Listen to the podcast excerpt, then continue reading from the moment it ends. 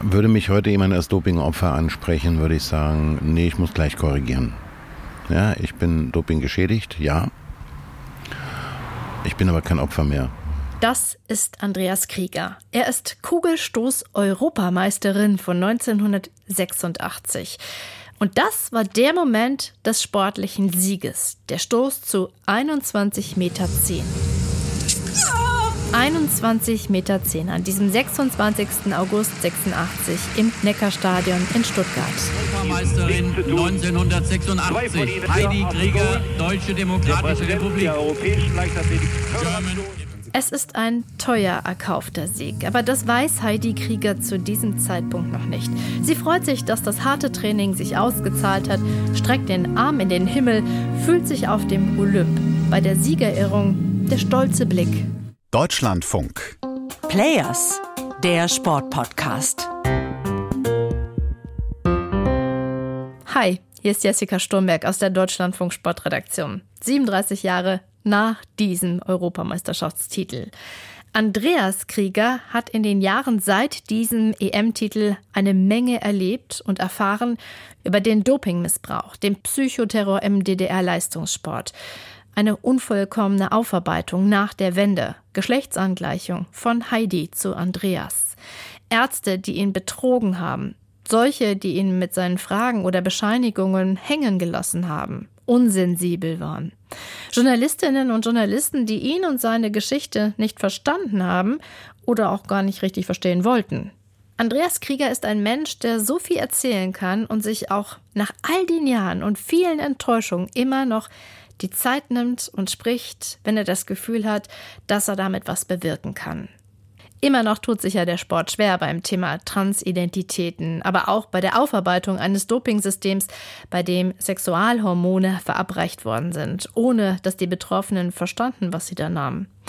Die Geschichte von Andreas Krieger ist ein wegweisender Fall in der deutschen Sportgeschichte. Und er ist jemand, der anhand seiner Biografie solche Fehlentwicklungen richtig gut beurteilen kann, weil er so viel erlebt hat und das jetzt mit Abstand auch gut bewerten kann, Langfristfolgen kennt. Und genau darum habe ich ihn getroffen.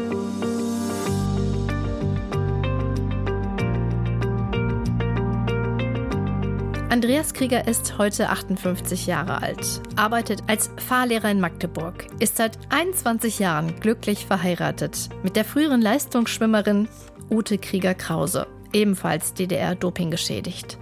Sie haben sich während der sogenannten Dopingprozesse gegen den einst obersten DDR-Sportfunktionär Manfred Ewald und den Sportmediziner Manfred Höppner kennengelernt, den beiden führenden Köpfen hinter dem systematischen Staatsdoping, dem Staatsplan 14.25.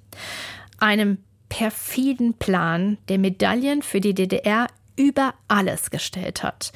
Und diejenigen, die sie liefern sollten, zu deren Produzentinnen und Produzenten reduziert hat. Gold, Silber, Bronze, koste es, was es wolle. Auch oder vor allem die Gesundheit. Andreas Krieger und seine Frau Ute Krieger-Krause versuchen das Leben zu genießen, trotz aller körperlicher Einschränkungen. Und das sind nicht wenige. Auf der Fahrt vom Magdeburger Hauptbahnhof zu seinem Haus erzählt mir Andreas Krieger, was er alles hat. Außer dass es mich aus meinem Geschlecht getrieben hat, sind meine Knochen ziemlich hin. Aber er und seine Frau sind noch da, im Gegensatz zu vielen anderen. Viele von ehemaligen Athleten sind schon gestorben. Ich habe das Glück und das Privileg, noch leben zu dürfen. Und das möchte ich genießen. Er hat beim Training im Kraftraum damals übermäßig viele Gewichte gestemmt.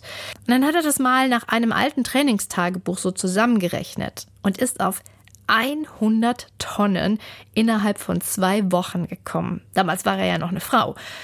Und das Ganze natürlich nur möglich durch unterstützende Mittel. Das Wort, das in der DDR genutzt wurde für Doping. Und die Quittung, die habe ich heute.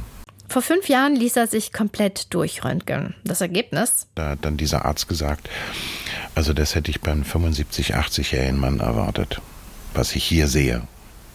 Ja, Doof nur, dass man die Knochen nicht alleine schon in Rente schicken kann. Andreas Krieger muss damit leben, dass er immer wieder Pausen machen muss. Zum Beispiel, wenn er seiner Lieblingsbeschäftigung nachgeht. Irgendwas Handwerkliches kreieren. In einem Gebäude hinter seinem Haus. Und das bietet so viel Platz für gleich zwei Tüftler. Wirklich so, ich habe dann meinen Schwiegersohn gefragt, und in welcher Richtung, in welcher Seite siehst du dich? Du sagst, da.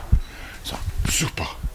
Also das ist sein Bereich hier, ja? Nein, hier ist noch durch, ja. ja. Das ist dann ja noch Ecke von den Jungs. Ja, dann haben wir freigeräumt und hier unten drunter ist letztendlich auch noch ein, ein kleiner Kellerraum. Ach so, ja, auch gefunden. Alte also Gipsplatten. Und dann habe ich die auf dem Kriechboden ich die gefunden und gesagt, Lösch wegschmeißen. Mir fällt auf Garantie noch was dazu ein. Ist das jetzt irgendwie so ein erfüllter Traum? Ja. Und ich weiß, ich werde nie fertig.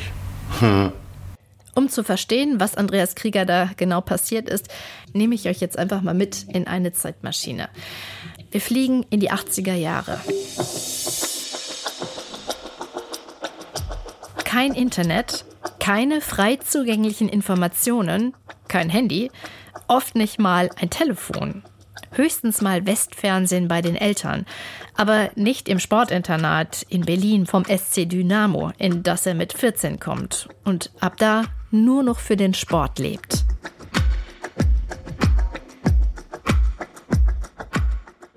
Da ist jeden Tag nur Training, so hart wie möglich.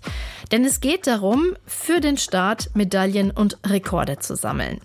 Den Athletinnen und Athleten wird immer wieder erzählt, wie wichtig ihr Einsatz ist, wenn sie als Diplomaten im Trainingsanzug auf internationale Wettkämpfe fahren. Olympia und die Rekorde, Weltrekordentwicklung. Dies hat so manchen schon zu kühnen Prognosen veranlasst. Die Voraussagen wurden durch die tatsächliche Entwicklung überholt. Erzählt ein Moderator im DDR-Fernsehen. Und dann präsentiert er die wundersame Bilanz der sozialistischen Überlegenheit mit einem Tortendiagramm. Die Sportler der sozialistischen Länder errangen nämlich erstmals mehr als die Hälfte aller Medaillen. In Prozent ausgedrückt heißt das, also hier im Vergleich 1948 9,6 Prozent und 1976 55,6 Prozent. 121 Olympiasieger von 198 möglichen hatten eine sozialistische Heimat. Und da gibt es pompöse Sportfeste wie das Deutsche Turn- und Sportfest, das ein Jahr lang so akribisch vorbereitet wird. Und dann zeigt es Menschenpyramiden, große Choreografien, die sich über das ganze Stadion erstrecken. Aus der Luft zu sehen, es lebe die DDR. Das geht dann gleich über in die nächste Choreografie, auch ganz genau einstudiert, viel Symbolik, wahnsinnige Figuren, beeindruckend synchron, aber auch mit militärischem Drill. Zur Meldung an den Präsidenten des Deutschen Turn- und Sportbundes der Deutschen Demokratischen Republik, Genossen Manfred Ewald, die Augen links. Immer besser gelingt es, die Talente des Volkes zu sportlicher Meisterschaft zu führen. Die Leistungssportler vertreten die DDR international würdig und erfolgreich. Dann wird auch DDR-Top-Sportfunktionär Manfred Ewald devot gegenüber Erich Honecker. Wir grüßen unsere Partei und Staatsführung, alle Bürger unseres Landes und unsere internationalen Gäste mit unserem Sportgruß, einem dreifachen Sport frei, Sport frei, Sport frei. Mit dem Wissen von heute, was da abgegangen ist, klingt das so höhnisch. Aber wer damals da drin steckt, wer ausgewählt wird, auf die Sportinternate zu gehen, fühlt sich geehrt. Das System fördert mich. Ich bin was Besonderes. Ich kann vielleicht mal ins Ausland, zu internationalen Wettkämpfen. Die Athletin, der Athlet, damals wie heute, wird gelockt. Wenn du deinen Sport gut kannst, dann kriegst du Förderung. Ja, er wird gelockt mit Kohle, er wird mit irgendwelchen anderen Sachen gelockt. Dann hast du, keine Ahnung, Christenhaus, weißt du, so, so alles so, ja, was, was eventuell locken könnte. Privilegien. Auch Heidi Krieger wird als Kind und Jugendliche groß mit der Erzählung, dass sie Teil von etwas Besonderem ist. Erzählt Andreas Krieger vor kurzem bei einer Veranstaltung der Partei Die Grünen zum 50. Jahrestag des Volksausstandes in der DDR am 17. Juni. Ich dachte Tatsache, ich werde im Sport super behandelt und man macht sich um meine Gesundheit Tatsache auch Gedanken und auch Sorgen. Ich habe es nicht verstanden damals, was mir passiert und angetan wurde. Warum soll sie auch zweifeln? Sie hat 1984 den Junioren-Hallen-Weltrekord im Kugelstoßen aufgestellt. Es läuft gut. Die Kurve zeigt nach oben. Der Traum von Olympia wird nach dem EM-Titel richtig greifbar. Sie sind eine junge Athletin, deren im Prinzip alle Türen offen stehen. Wo möchten Sie einmal hin? Na, ganz nach oben, wo ein Athlet hin will. Ich will in 88 zu Olympischen Spielen. Das ist gut. Wir drücken Ihnen die Daumen und wünschen Dankeschön. Ihnen, dass es klappt. Danke, Danke. Krieger. Es gibt niemanden, der aufklärt über die Risiken der blauen Pillen, dem Oral-Turinabol vom volkseigenen Betrieb Jena Farm. Dass das, was den Sportlerinnen und Sportlern da gegeben wird, ein anaboles Steroid ist. Ein nicht zugelassenes Medikament, für das die Spitzensportlerinnen und Sportler Versuchskaninchen sind. Bei Heidi Krieger beginnt es mit 16. Die Tabletten kriegt sie in einer Silberfolie. Und weil sie inzwischen wieder zu Hause wohnt, legt die Mutter sie ihr morgens hin. Und die Folgen sind bei ihr besonders verheerend. Weil in ein pubertäres Mädchen die Mengen an männlichen Hormonen reinzupumpen, das hält die Seele nie aus. Und der Körper auch nicht mehr. Ein Jahr später, bei den Hallen-Weltmeisterschaften, ist es Platz 4. Keine Medaille. Für diesen vierten Platz bin ich dann sozusagen einmal durchgereicht worden, also von den Funktionären über Verbandstrainer, Trainer. Ich habe damals dann irgendwie so gesagt, ich habe das Gefühl, ich habe einen Ausreiseantrag gestellt. Also man hat mich fachgerecht zerlegt und zusammengeschissen. Vierten Platz geht gar nicht. Ich trinke keinen Alkohol. Ich habe mir mit 21 Jahren in der Kaufhalle Nordhäuser Doppelkornflasche gekauft, habe mich ins Internat gesetzt und habe mir ein hinter die Binde gegossen. Ich, ich war noch nie so besoffen. Auch danach nie wieder. Die Qualifikationswettkämpfe für Seoul beginnen und Heidi hat einen fiebrigen Infekt, verpasst die erste Runde. Trainiert umso härter, um die zweite Runde nicht zu verpassen. Und das ist Tatsache so, dass ich also beim Kugelstoßen zusammengeknackt bin und habe gedacht, jetzt hat mir irgendjemand ein Messer in den Rücken gestochen. Ja, Ich konnte mich nicht mehr bewegen, es ging gar nicht mehr. Ich konnte mich immer tief Luft holen. Es gab eine Spritze in den Rücken, angeblich um eine Blockade zu lösen, die sich viel später als Bruch herausstellte. Ja, und danach habe ich es eigentlich nicht mehr geschafft, irgendwie auch ans alte Leistungsniveau zu kommen. Und dann war es das. Ja, danach war ich sozusagen kaputt. Also es ging nicht mehr. Traum zu Ende. Albtraum beginnt.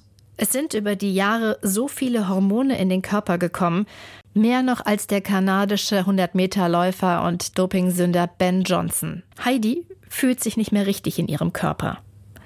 Ob es ohne die Pillen anders gewesen wäre? Das ist auch etwas, was ich unter anderem dem DDR-Regime, diesem Zwangsdoping-System vorwerfe, was ich also auch immer sage, Leute, ich hatte gar keine Chance für mich selber herauszufinden, was will ich denn? Es könnte sein, dass ich Tatsache, wenn ich das Zeug gar nicht bekommen hätte, heute Mutti von fünf Kindern wäre. Dass die sogenannten unterstützenden Mittel, die blauen Pillen, einen Wettbewerbsvorteil bringen, ahnen viele dann doch über die Zeit. Denn nachdem sie sie nehmen, gibt es Leistungsexplosionen. Aber dass sie massive gesundheitliche Folgen haben, irreversibel, dass ihre unterschiedlichen Leiden damit zu tun haben, erfahren sie erst viel später. Manche wollen das dann auch gar nicht in Zusammenhang bringen. Manche haben auch Glück und es erwischt sie nicht so stark. Aus Heidi wird 1997 Andreas, der sich erstmal richtig gut fühlt im neuen Geschlecht. Er geht mit seiner Geschichte an die Öffentlichkeit. Zum Beispiel bei Alfred Biolek in der Talksendung. Andreas Krieger. Hallo. Seit wann sind Sie ein Mann? Seit genau einem Jahr. Seit einem Jahr. Ja. Sie fühlen sich gut als Mann? Besser geht's nicht. So fröhlich das in dem Moment klingt, der Kampf vorher und nachher mit Ärzten, die ihm nicht helfen wollen, die ihm Leiden nicht bescheinigen, sich immer wieder erklären zu müssen, diesen Kampf, ja, den kann ich eigentlich nur erahnen. Zum Beispiel, als er 2002 einen Antrag stellt auf Entschädigung nach dem ersten Doping-Opferhilfegesetz. 10.500 Euro vom deutschen Staat. Für jahrzehntelanges Leiden. Zwei Millionen sind es insgesamt für 200 Geschädigte. Ich gebe wildfremden Menschen meine Geschichte. Und diese wildfremden Menschen haben darüber zu urteilen, ob mir ein paar Mark zustehen als Entschädigung oder nicht. Wobei ich dazu sagen muss, ich glaube nicht mal mit diesen zwei Millionen Euro, wenn ich es alleine hätte, könnte ich mir meine Gesundheit wieder kaufen. Das erzählt er 2003 in der Sendung Sportpalast im Senderfreis Berlin. Und wenn ich mir das jetzt so vorstelle, von dem Moment des Europameistersieges, des gefühlten Triumphs auf dem Gipfel, und dann ist er plötzlich ein Geschädigter, der das Wichtigste verloren hat, nämlich seine Gesundheit. Und dann auch noch schwarz auf weiß dokumentiert bekommt, dein Sieg war mit unfairen Mitteln errungen. Und dann kommen Fragen von Journalistinnen und Journalisten, wie das denn ist, mit der Lebenslüge zu leben, sich eingestehen zu müssen, dass der Sieg nicht auf eigener Leistung allein beruht. Also vor dem Erfolg stand auch die Arbeit. Und letztendlich war es so, dass wir als, als äh, junge Sportler geackert haben wie die Verrückten. Dass da auch Chemie eine Rolle mitspielte. Das habe ich zum Beispiel also nach meiner Laufbahn erst erfahren. Und das hat mich natürlich dann auch ganz schön umgehauen, weil ich der Meinung war, ich habe aufgrund meiner Arbeit, meiner schweren Arbeit, des ständigen Pumpens und immer wieder der Entbehrung den Erfolg errungen. Die Medaille von einst, sie hat ihren Wert verloren. Was soll sie eben auch noch bedeuten? Deswegen habe ich dieses Ding abgegeben. Ich habe gesagt, ich schmeiße weg. Oder als der Dopingopferhilfeverein gegründet wurde damals, habe ich gesagt, ich, ich brauche die Medaille nicht. Dann haben sie sich was Sinnvolles einfallen lassen, diesen äh, Anti-Doping-Preis, Heidi Krieger-Medaille. Andreas Krieger beginnt, die Folgen des Dopings sehr stark um die Jahrtausendwende zu spüren. Er fragt den Dopingforscher Werner Franke und der klärt ihn auf. Und dann ist der Wunsch da nach vollständiger Aufklärung, herauskommen aus diesem passiven Opferstatus, etwas tun. Der Dopingopferhilfeverein wird 1999 gegründet. Er ist von Anfang an mit dabei. Er ist Nebenkläger bei den Dopingprozessen 2000, kämpft ab jetzt zusammen mit seiner späteren Frau darum, dass die Geschichte des Zwangsdopings erzählt und juristisch aufgearbeitet wird.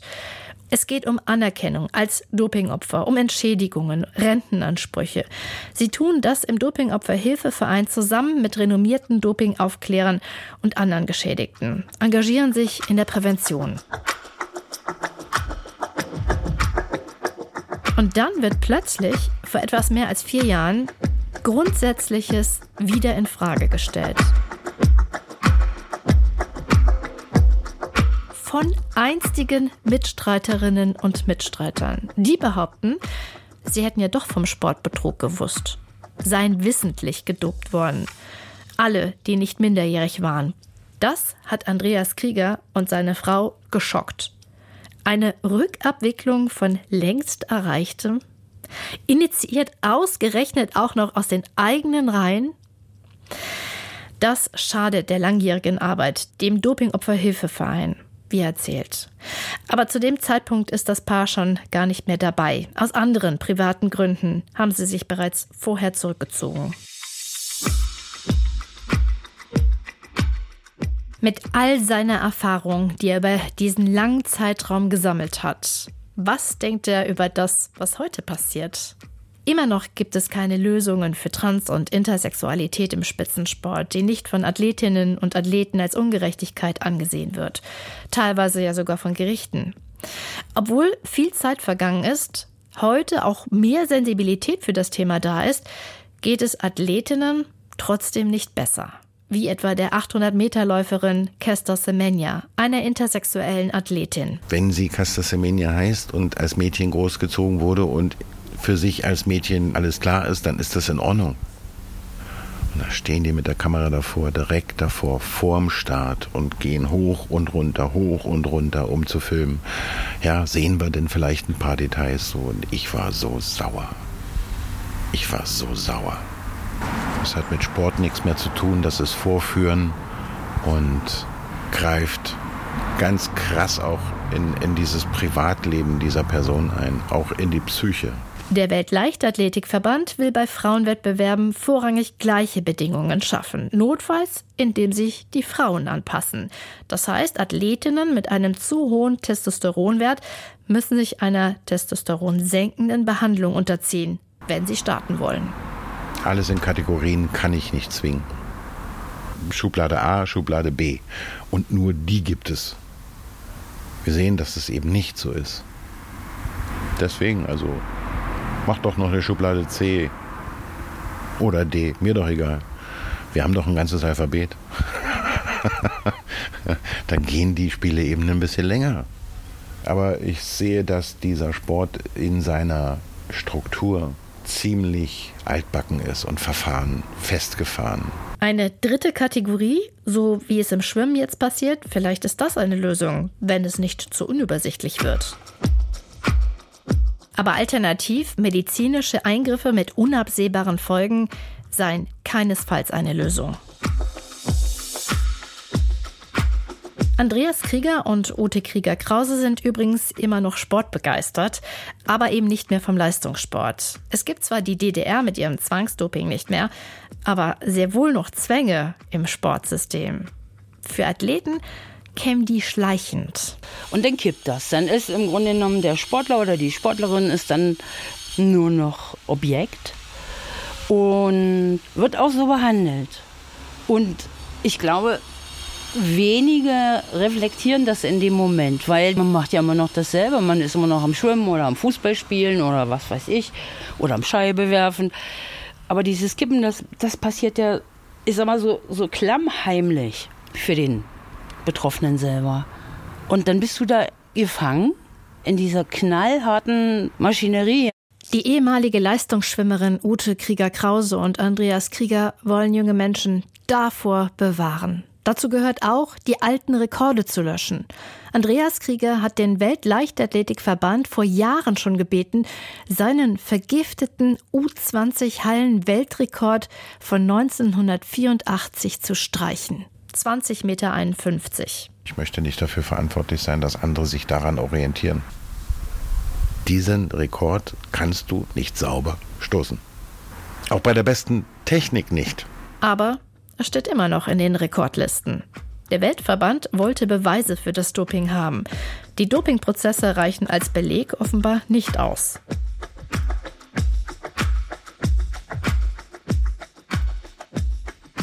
Und dafür erzählen sie auch heute noch ihre Geschichte, obwohl sie es schon so oft erzählt haben und es eigentlich genug ist. Es gibt eine Zeit, wo man bestimmte Dinge erzählt, erklärt und vielleicht auch versucht aufzuklären und es gibt eine Zeit, dann ist man damit durch. Einfach weil man merkt, wenn ich immer wieder diese Zeitsprünge mache, immer wieder mich reinversetze, wie war ich eigentlich damals? Wie war das damals? Was hat man mit mir gemacht? Ich komme nicht zurück ins Heute. Ich bleibe immer ein Opfer. Und ich bin kein Opfer. 20,51 Meter war Heidi Kriegers U20 Hallenweltrekord 1984. Übrigens, die aktuelle deutsche Saisonbestleistung in diesem Jahr liegt bei 19,44 Metern. Und zwar bei den erwachsenen Frauen. Ich habe mich gefreut, dass Andreas Krieger und Ute Krieger-Krause sich die Zeit genommen haben, ihre Erfahrungen und Gedanken mit uns zu teilen. Obwohl ich echt auch gut verstehen kann, dass irgendwann so ein Kapitel eigentlich ja auch mal geschlossen werden muss. Und die Werkbank da im Schuppen ist bestimmt viel interessanter, als da nochmal und nochmal und nochmal drüber zu reden. Auch wenn das alles um die 40 Jahre her ist, es ist immer noch relevant, weil der eine oder andere belastete Trainer oder Trainerin noch lange im bundesdeutschen Sport gewirkt haben oder zum Teil sogar noch wirken und weil es immer noch falsche Anreize gibt. Was denkt ihr? Habt ihr Anregungen? Gedanken? Dann gerne her damit. Players at deutschlandfunk.de. Und gebt uns gerne ein Like, wenn euch die Folge gefallen hat. Ja, und wenn ihr jede Woche einen wichtigen und bedeutenden Player aus dem Sport näher kennenlernen wollt, dann am besten abonnieren. Macht's gut. Ciao.